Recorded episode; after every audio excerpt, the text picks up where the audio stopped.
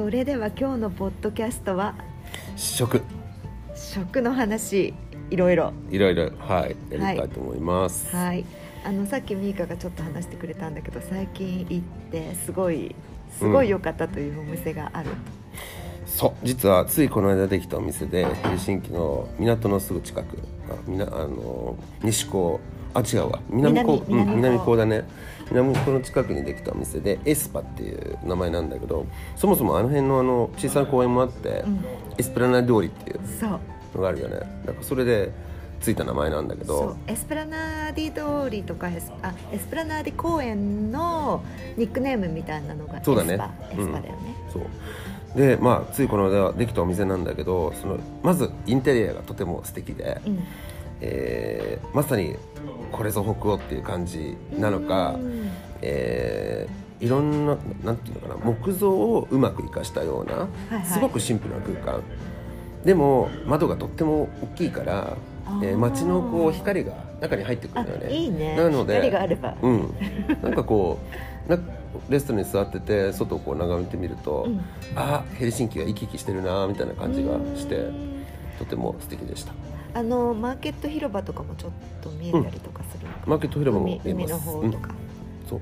あそれはいいね。なんかその空間的にもまずいいっていう感じ、そう。しかも結構あの最近ちょっと話題になってるデザイナーさんがあのまあ担当したところなんだけどその彼女の例えば机とか椅子とかっていうのはどこで、まあ、その最近の作品であってもその昔の作品であってもあこれはそのハンニコロマの作品だってすぐ分かるようなあのスタイルを持ってる人なんだね。なるほど。うん。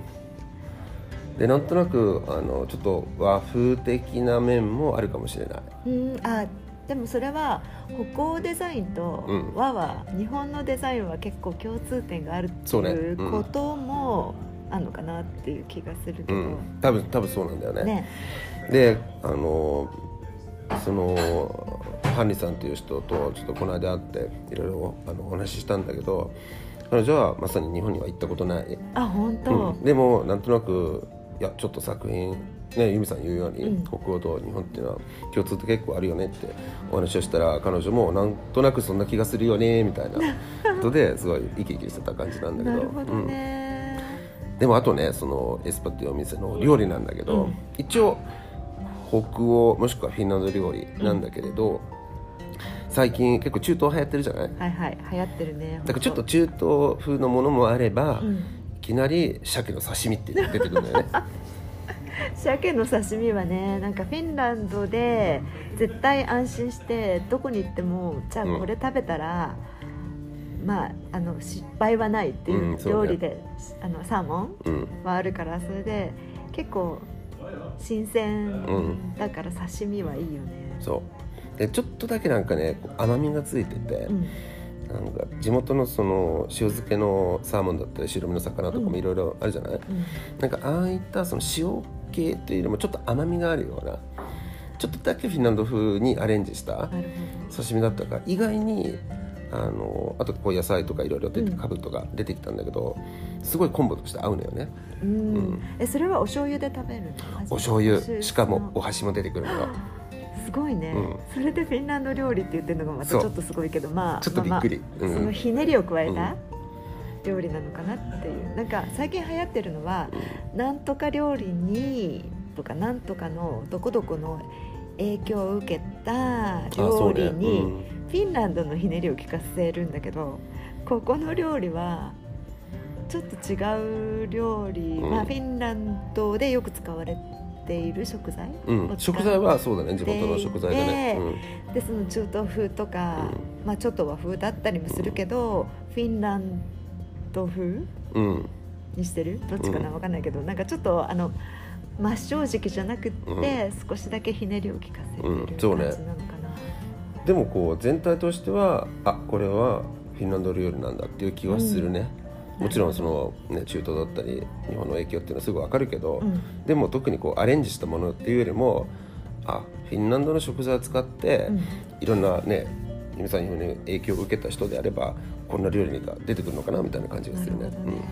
で食べたものの中で何が一番美味しかった？刺身。うん、ラムララム。ム肉が結構すごかった。うんまさにこう串焼きっていうかこう串に刺したようなもので、うん。であの台所っていうかキッチンの方を見せてもらったんだけどすごいあの大きいこう天日みたいなのがあってあであのあとピザ屋さんとか、うん。ナポレあナポリのナポリ風ピのザ？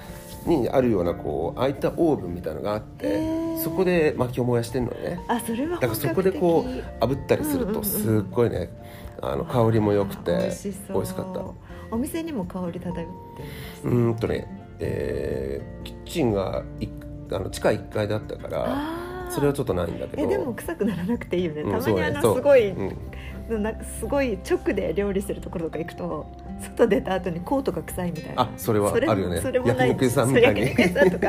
あと中華料理とかでもすごい本格的にやってるところは、うん。なんか出た後もコートに匂いがついちゃったっていうのはあるんだけど、であとその店ですごい良かったのは、うん。あのサービスももちろんすごい良かったんだけど、最後こうはがきみたいなものをあの渡して、まあ、くれて、うんヘルシンキで私たちが好きなお店っていうのがずらりと載ってたのよね、はいはい。十何軒くらいレストランとか、うん。あと洋服屋さんとか、うん。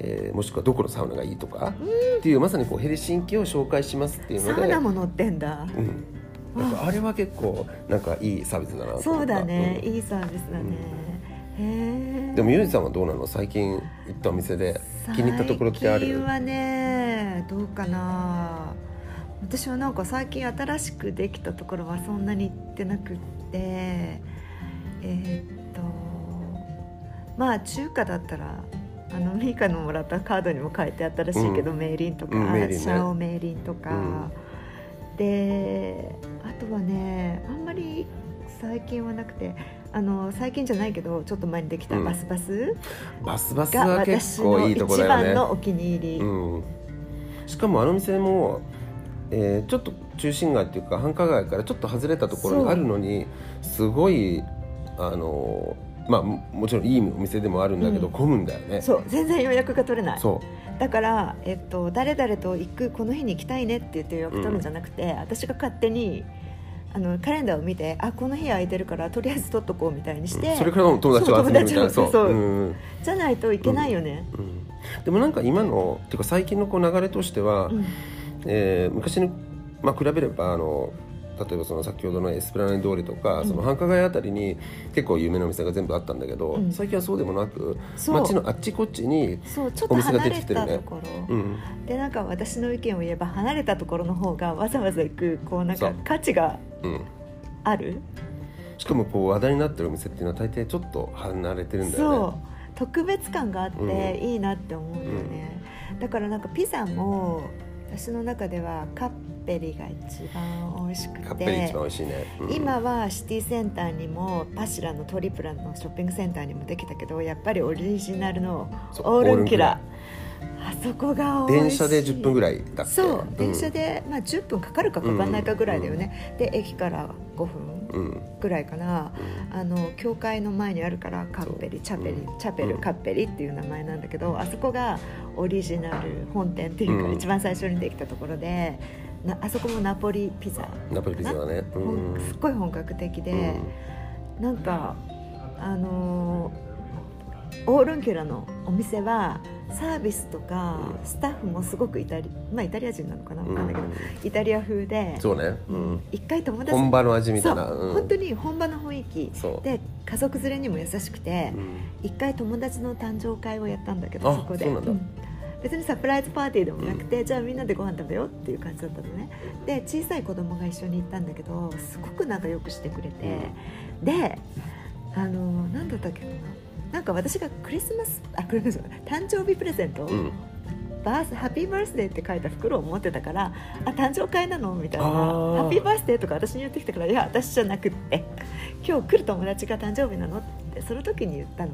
で別に何もあのパーティー用のものとかケーキとか言ってなかったんだけど、本当にサプライズしてくれて。あそれはいいね。いきなりデザートの時に「ハッピーバースデー」をスタッフ全員で歌ってくれてなんかピザで作った簡単なケーキみたいなの出してくれて友達は私がオーダーしたのかと思ったけどいや違う違う全然本当のサプすライズ。ごいね。そう。さすすごい気がだねが利いていて、うん。でもなんかそういったまあなんていうかサービスのレベルっていうのもどんどん上がってるような気がするね。うん、なんかとりあえずっていうレベルじゃなくてすごい徹底的にやってるお店が増えてるし。今までねフィンランドは割とこうなんか正直で飾りがなくて、そうね。もうサービスというよりはご飯食べに来たらご飯を出すから そうね。それはあったかもしれないね。そう。そういうカルチャーがなくて、うん。まあある意味すごく楽、うん。まあ何もあのこちらも気をし使わなくていいっていうのもあったけど、うん。最近はちょっと変わってきてるよね。あとはなんかこう最近思うのはあの海外からの、うん。その人がちょっと増えてきたっていうのもあるかもしれないけどお店とかそのウェイターさんとかもそうだし、うん。あとシェフとかでも、うん。いろんな国の人があの働いてるからすごい国際化してる。そう。なんかこうインターナショナルっていう形であらゆる国の影響を受けたり、面白く、まあ、最近は中東料理が流行ってるみたいだからその中東をうまくフレンチとアレンジするとあか、そうそう。っていうそういった傾向がちょっと目立つそうね。本当に国際的になってて、だってフィンランド語を話せない人とかも働いてるもんね。そう。でしかもフィンランド語通じないお店だってできてるし、あるある。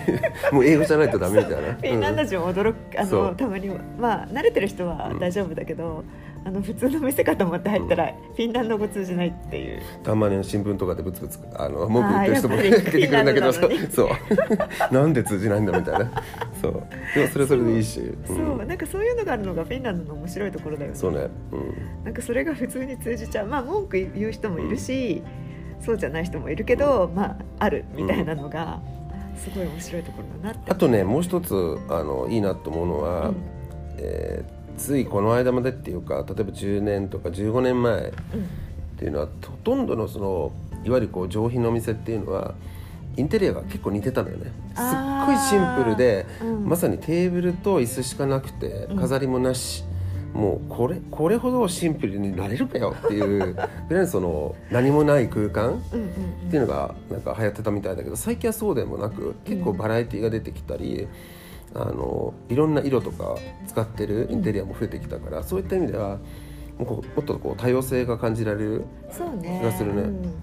あの結構こだわってわざとうん。シンプルにしたりとか、ちょっと可愛くしたりとか、なんかそうそう多様化とあと個性そうねしてるかなっていう気がするけど、うん。そう。あとどういうレストラン行く？ミーかそうね。うーん。僕も結構好きなお店って言えば、うん。そのユミさんも言ってた中華のメイディン、うん。すごい好きだしあとはフィンランド料理では、うん。昔からあの行きつけのお店って言えばアテリエフィンネっていうお店なんだけどあそこも、えー実はもともと193040年代まで、えーアテリエとして使われてたところなのね。ーあーだからアテリエ。そうアテリエフィンネってついててそのフィンネっていうのはもともとそこではあの活躍されてた、えー彫刻家の方の名名前前なんだ。なのよな。でそれでアテリエフィンネってつくんだけどうんうんでその店も、えーそこが本店で、うん。あとクールナっていう、うん。もう一軒のお店持ってるんだけど、えー結構シンプルなメニューなんだけど、まさにその旬の食材を生かしてるはいはいはい。ので例えば魚とかも、うん。冬になると冬にしか手に入れないような、うん。えーお魚を使ったりあとそうだねデザートが結構有名なのかな？そっか私僕はもうデザート食べない。方なんだけど。食べたと思うけど忘れちゃった、うんうん。すっごい昔に行ったけど。でそのお店のまあ一つの面白さっていうのはちょっとした日本とのつながりがあって、うん。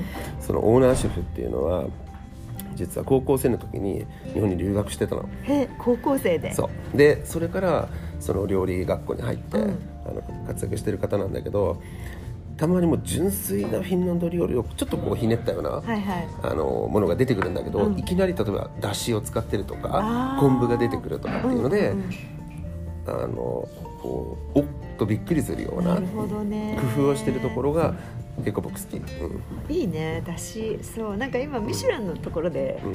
ちょっとだし出したりとかするところが結構あるんだけど、みんな多分日本で食べたことないのにだしとか使ってたりとかしてちょっと違うんだよねってそうねいう使い方がちょとっとちょっと違う。うん変わってるっていうか。そう。味噌汁とか言って、うん。なんか1ミリぐらいのうん。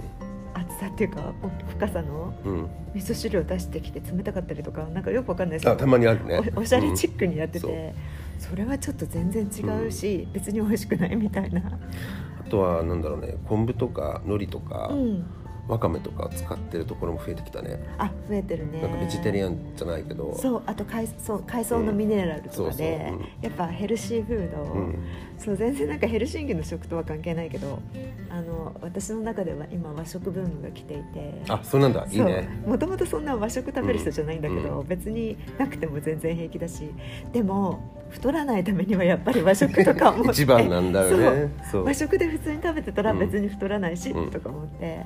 でそそれとまあこの話がどう関係してるかというと、だから海藻とかもうん。こうなんか見直されるっていうか、まあ、こちらでうん取り入れられるようになったのかなっていう気はする。うんそれは確かにあると思うね。うんあとはそうだね。日本料理もそうね。昔から確かに日本料理店っていうのはあるんだけど、うん。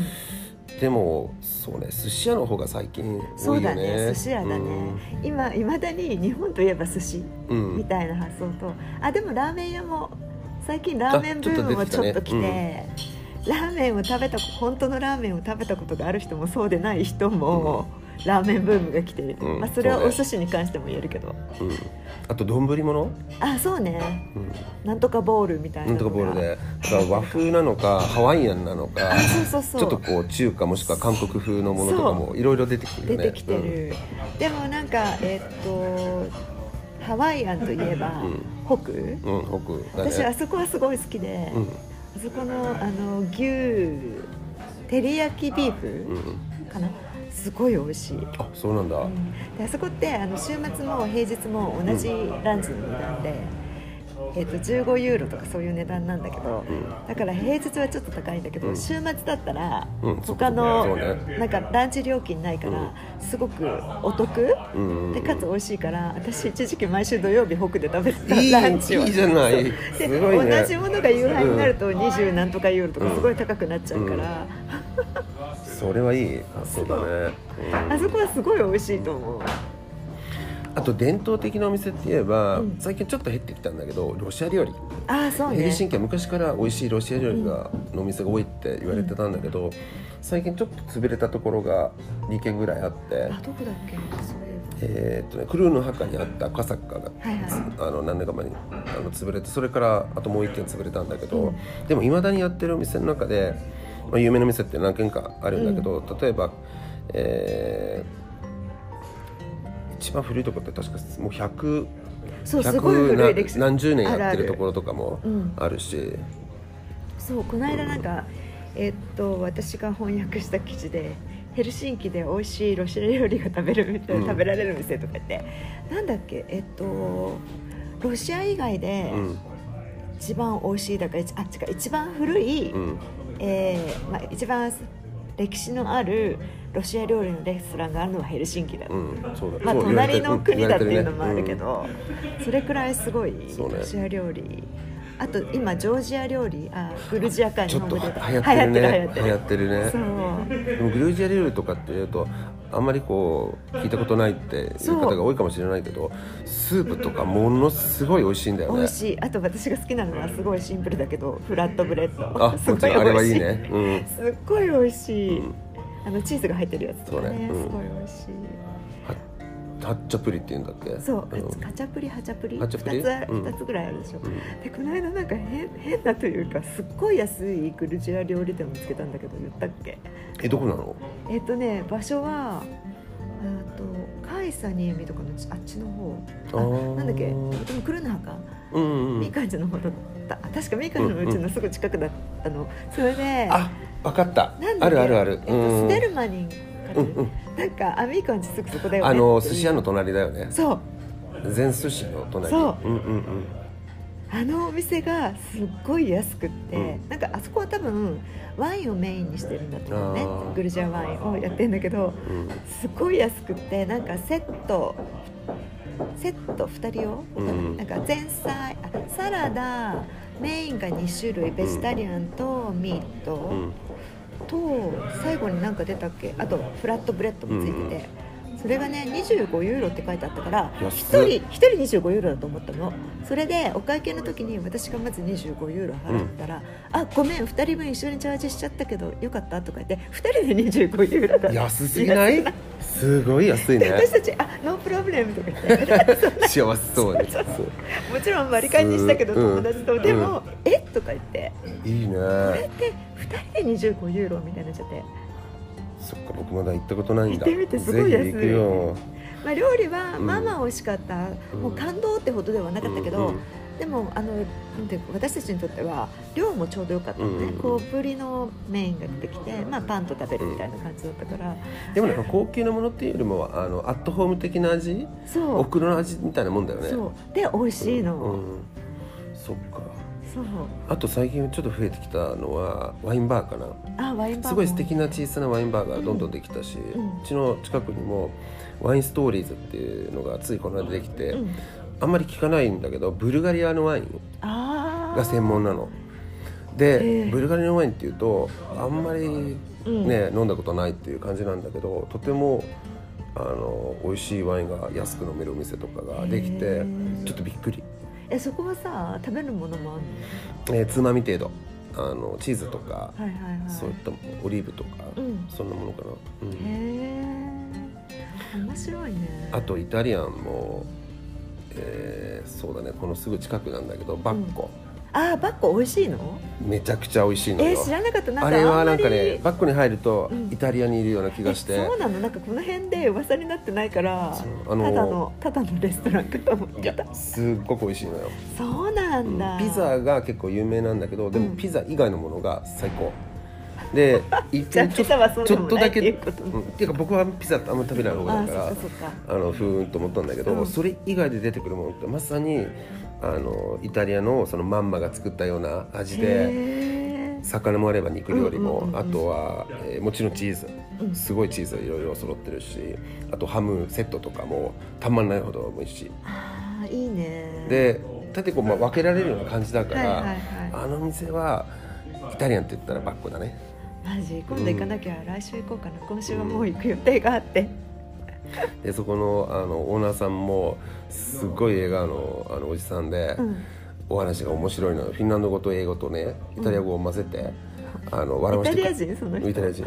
笑わせてくれるからすっごい楽しいのよ。へえちょっとこれは今月の私の行きたいレストランリストに入っちゃうかな、まあ全然関係ないけどあのミカがこの間教えてくれたタリンのレストランはすごい美味しかった。ちょっとタリの郊外の店なん郊外っていうかあの旧市街からちょっと離れてんだよね。そう。知らない人のためにタリンは隣の国のエストニアだけど、ヘルシンキから80キロぐらいしか離れてないから、こヘルシンキの郊外みたいな感じ？そうそうそうそう、あの時間も2時間ぐらいだし。船で2時間。そう船で2時間で料船の料金もすっごい安いから。うん、20, 20ユーロとかそう今回ね往復で30ユーロぐらい20ユーでロだった、う。ん。安い時で私往復8ユーロとかで行ったことあるすごい安いよそう。ねでも現地での時間が4時間ぐらいしかないから本当にランチ食べて帰るみたいな、うん。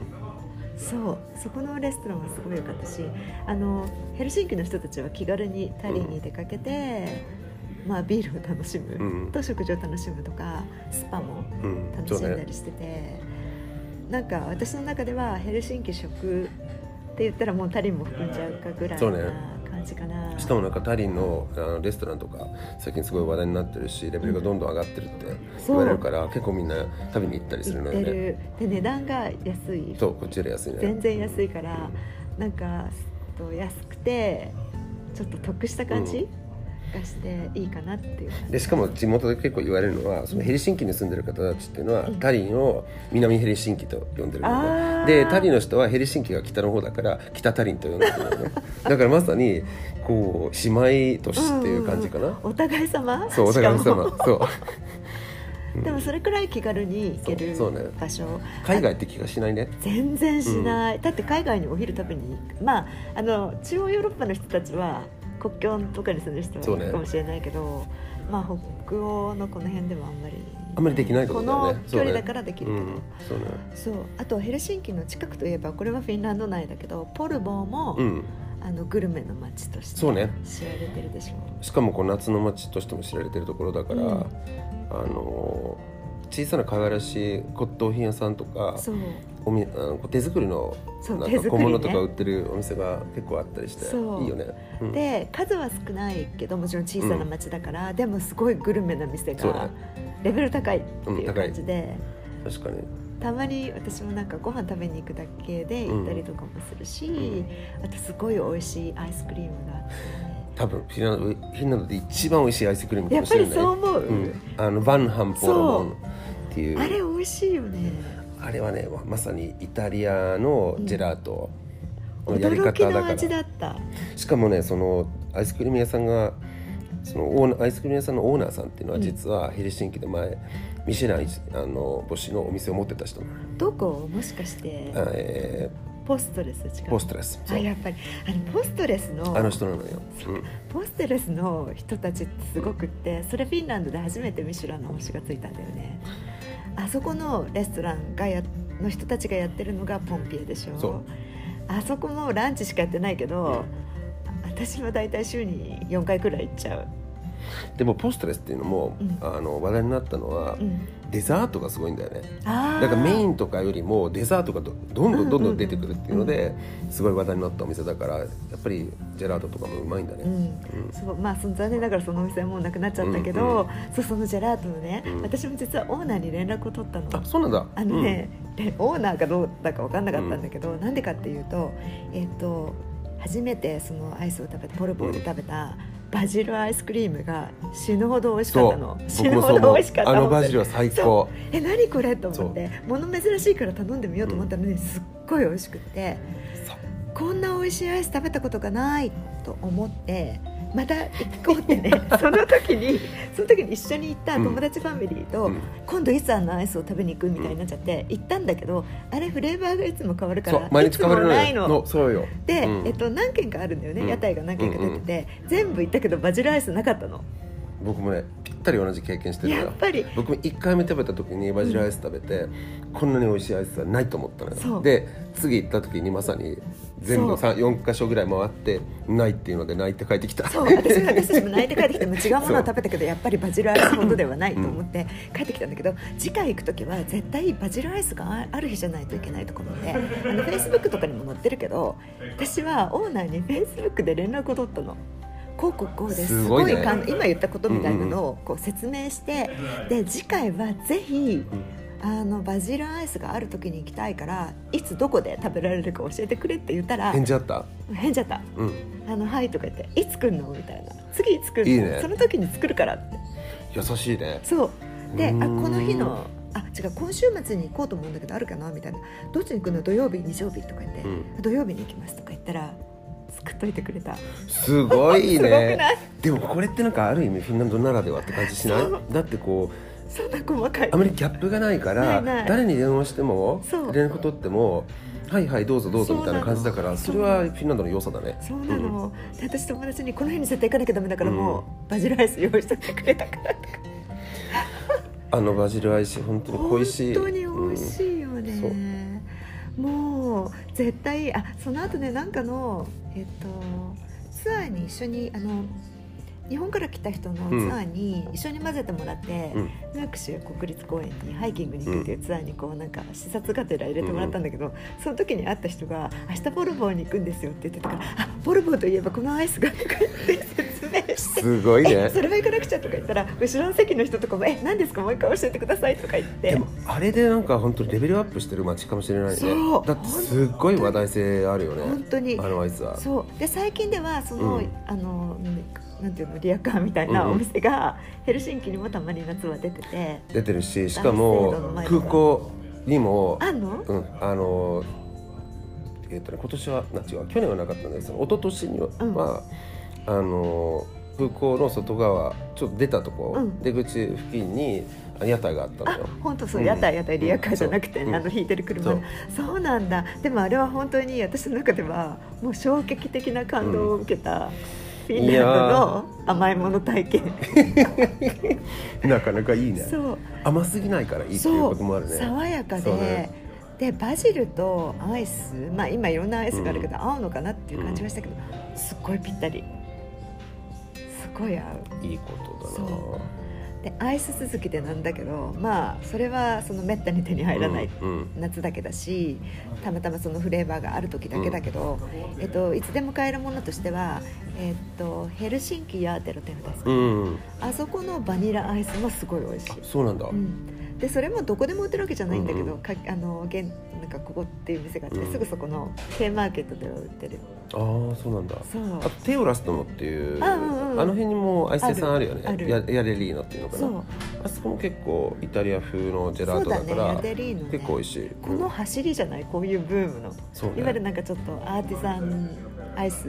そうアーティザンビールとアーティザンアイスと最近入りだしたね。そう。それのん走りが多分ヤデリーノだった気がする、でしかも昔のそのスーパーとかに置いてたアイスっていうのは、あのお大きなあそうそう、えーなんだっけバリオっていうの大手のメーカーさんなんだけそどう。なんか明治みたいなうん。会社で、う明治みたいな感じ明治みたいな会社で。